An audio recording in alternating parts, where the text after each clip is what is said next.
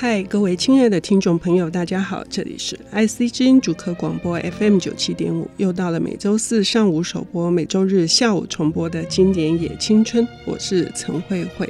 我们常常说，想象力是创作的基础，可是想象力很可能是能够去触摸，而且去完成梦想的一个很重要的媒介，或者是一个关键的因素。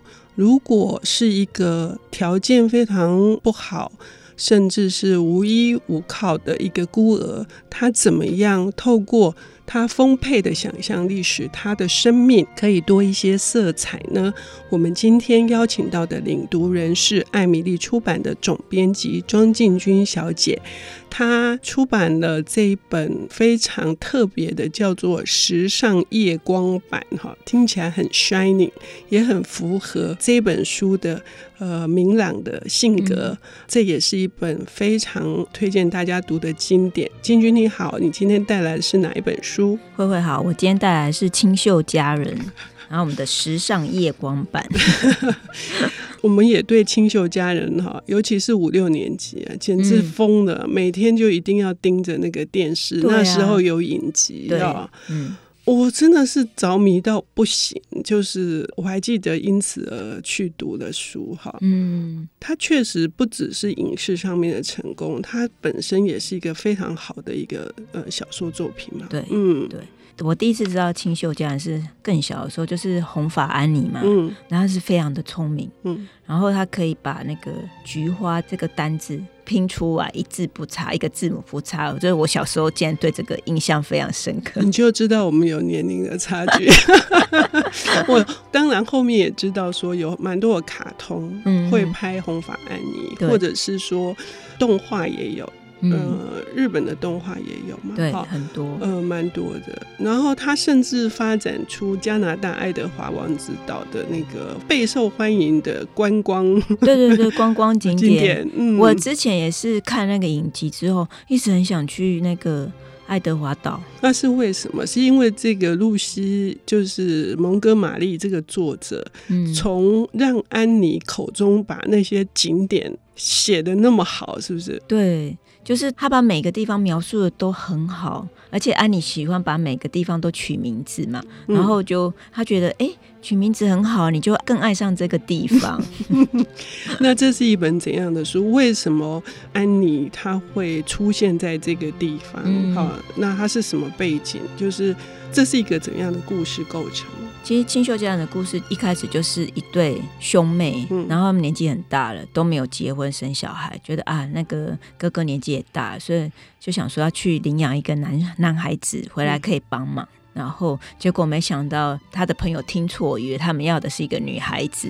就马修去接的时候呢，发现是一个女孩子坐在那个车站等他们。嗯，就那他想说那该怎么办？嗯，就那女孩子看到马修非常开心，说终于有人要领养我，因为这么他已经十三岁，一般人不会领养年纪这么大的。嗯，结果他就开始啊，很开心的开始跟木讷的马修就是。开始讲话了嘛，就觉得哎，这小女孩好有趣哦。嗯，那还是先不要让她知道好了，先带回去再说啊。嗯、因为她不能自己在那个车站，所以她就把她带回去。那一路上，安妮就是用她的想象力叽里呱啦讲不停，就等于是收服了马修的心。她就把她带回去给玛丽拉。玛丽拉一开始也觉得我们要的是男孩子啊，不是女孩子，把她送回去。嗯嗯、但是呢，安妮又用她的那个。很特别的想象力，然后又很情绪化，完全把一个严肃的玛丽拉每次都把她逗笑，所以等于是把木讷的哥哥跟严肃的妹妹都都摆平了，都都摆平了，所以它是一个用想象力征服世界的故事。可是所谓的这个想象力，我印象最深的还包括说，他穿的衣服非常的破旧，因为毕竟是孤儿院，可能都传了好几代。可是他会把他那一些已经补了又补的衣服，想象成是一套缀满了珠宝的华服。然后他还告诉那个马修说。因为这样子不是一件很好的事嘛？就是说我明明现在就是这个乞丐式的模样，嗯嗯，可是因为我把它想象成另外一个像新娘一样，像公主一样，对对对，想象成一个新娘服这样。可是马修也不会觉得说这个小女孩就是满脑子的这些天马行空的想法，也没有因此觉得她不脚踏实地，也不实际哈、嗯。对，没有，因为她生活里面就是缺乏这样的小孩子，因为他们也从来没有照顾过小孩子。嗯，然后我就记得，当安妮一进到他家的时候，当他发现说人家可能不要他，他就说他不要去看外面的世界了，嗯、他不要再去那个庭院的那个翠绿庄园，他不要看，因为他会爱上他。但是你当你爱上他，你又要离开他，那不就是更伤心吗？你真的是喋喋不休哦。对。可是他这种喋喋不休，确实会是很戏剧化，我们可以这样说吗？很戏剧化。你最近又有那个影集嘛？嗯、勇敢的安妮，嗯、我又重看了那个影集。嗯，然后就安妮她非常的特别，这是一个虚拟的人物，但是现在加拿大又觉得他们要推广观光，所以呢又把安妮给搬了出来。你知道这个经过了这么多年的安妮又重现江湖。但是你刚刚讲过，就是说他的这个想象力征服世界，哈，好像还包括呃很多的事嘛。就是本来他摆平了，他收服了这对兄妹，可是还包括本来要赞助他读书的那个对赞助上学，对，嗯，还有收服他那个好朋友戴安娜的姑妈，嗯，他因为他们有一天，因为他跟戴安娜非常的好，然后有一天他们就是。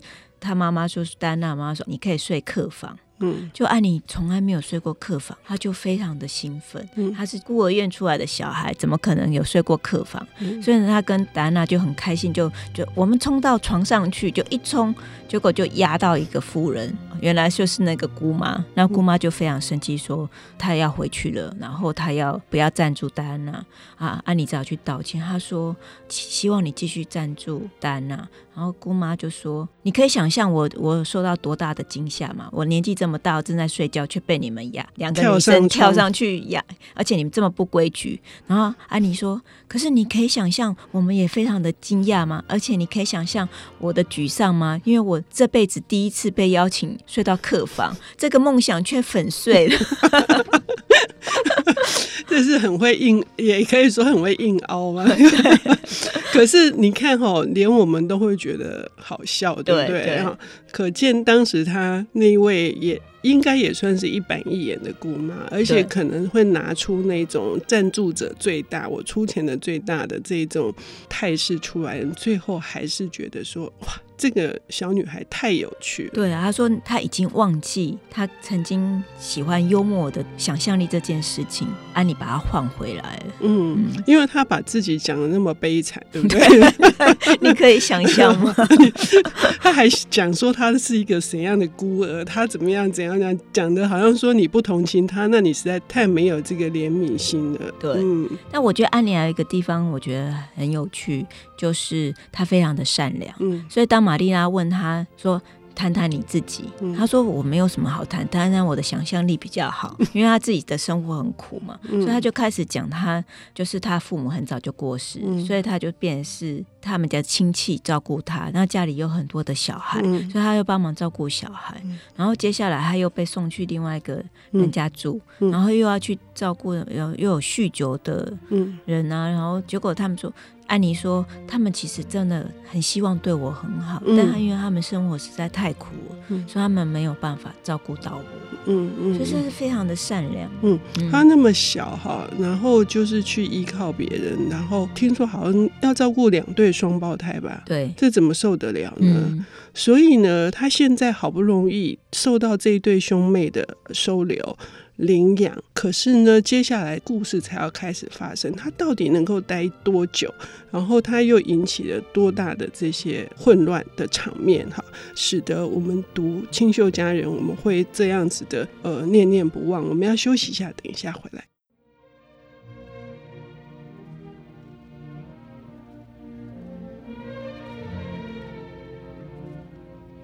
欢迎回到 IC 之音主客广播 FM 九七点五，现在进行的节目是《经典也青春》，我是陈慧慧。我们今天邀请到的领读人是艾米丽出版的总编辑庄静君小姐，她带来的是刚出版然后火烫烫的，我们都耳熟能详的《清秀佳人》，但她做了一个特别的装帧，是是时尚夜光版，哈。我们已经讲到这个安妮，她是一个孤儿，然后她被收养，嗯，收养的过程也是非常的波折。那现在，呃，安妮留下来了，她又发生了哪些趣事呢？就安妮。终于留下来，然后他交上了一个好朋友，叫做戴安娜，他人生的第一个好朋友。嗯、有一段还蛮有趣，就是他跟戴安娜真的很好。然后有一天他回去呢，就愁眉苦脸。然后玛丽亚问他：“你怎么了？”他说：“他突然想到，如果他的戴安娜爱上别人，然后结婚之后，他们就得分开了。”然后玛丽亚就笑说：“安妮，你想，你真是太有想象力，你怎么想到这么远呢？”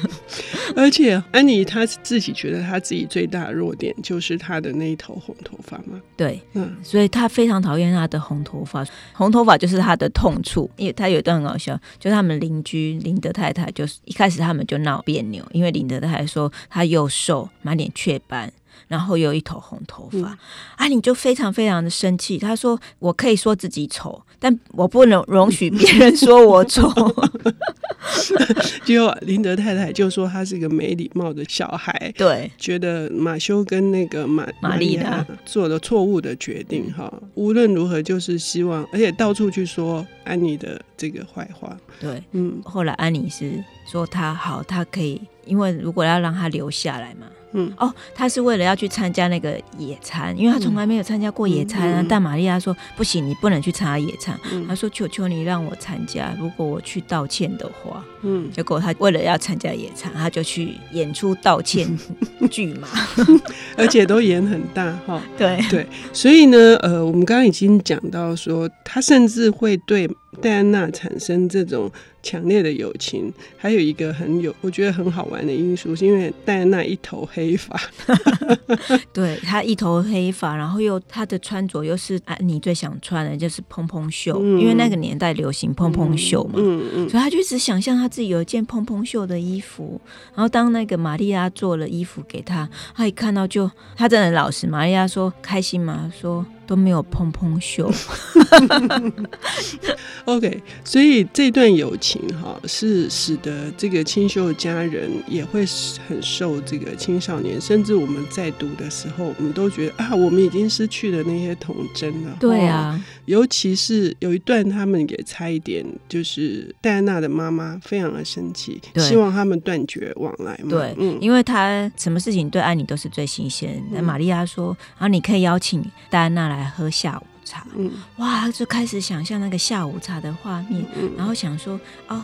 就是 Lady 戴安娜，我们今天，请问你要喝什么呢？所以他就想象要怎么招待他，结果没想到他竟然把那个葡萄酒当做那个蔓越莓汁，就给了戴安娜喝。戴安娜觉得好好喝，又多喝了一些，结果回去就倒头就睡，结果原来是喝醉了。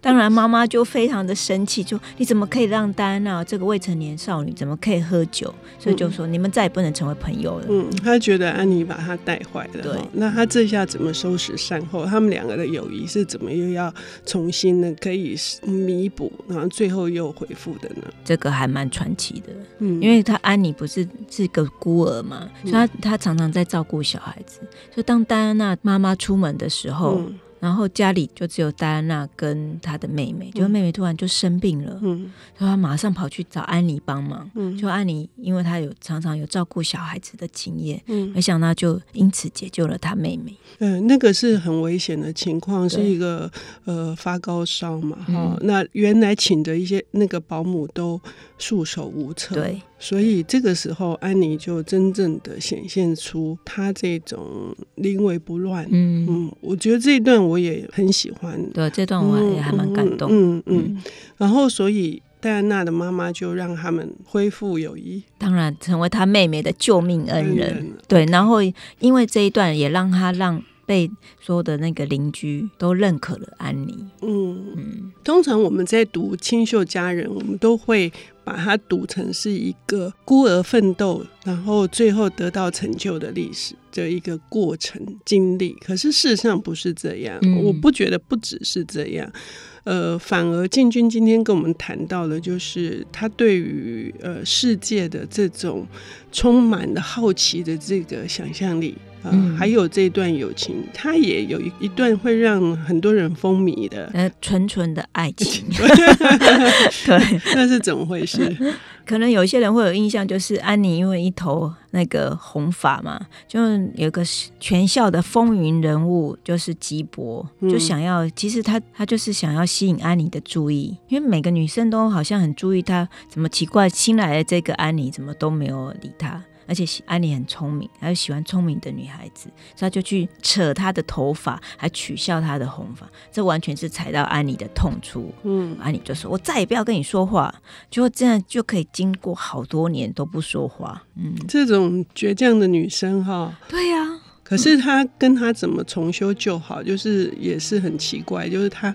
不是要演一出戏嘛？然后他要演一个死去的人，对，他们就是真的很很很可爱。就是他们有几个几个小女生，那他们就设了一个秘密基地，因为他们就觉得写作文好难哦。阿玲说一点都不难，我们一起来写啊。所以安妮就跟他们一起练习写作文，然后一起阅读。所以呢，当有一段就是她要演一个落难的公主，嗯。然后还要躺在船上，嗯，然后就没想到那个船竟然漏水 就安妮就受困。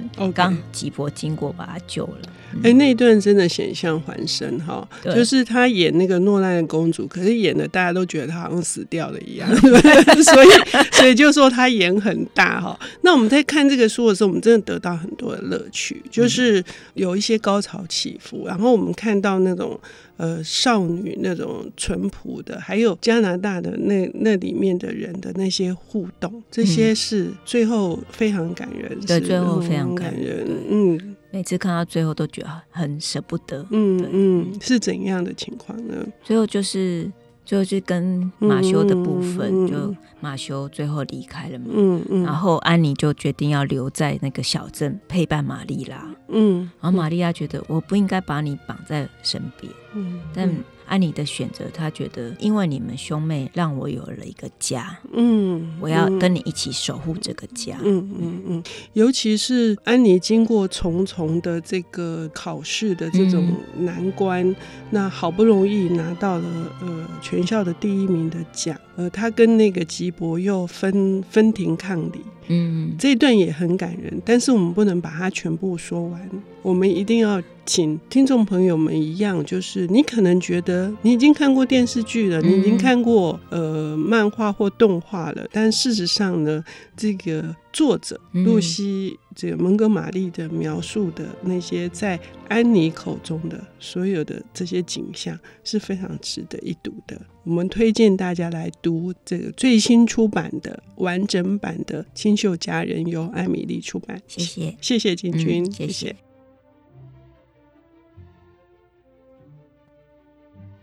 本节目由 IC 之音与瑞木读墨电子书联合制播，经典也青春与您分享跨越时空的智慧想念。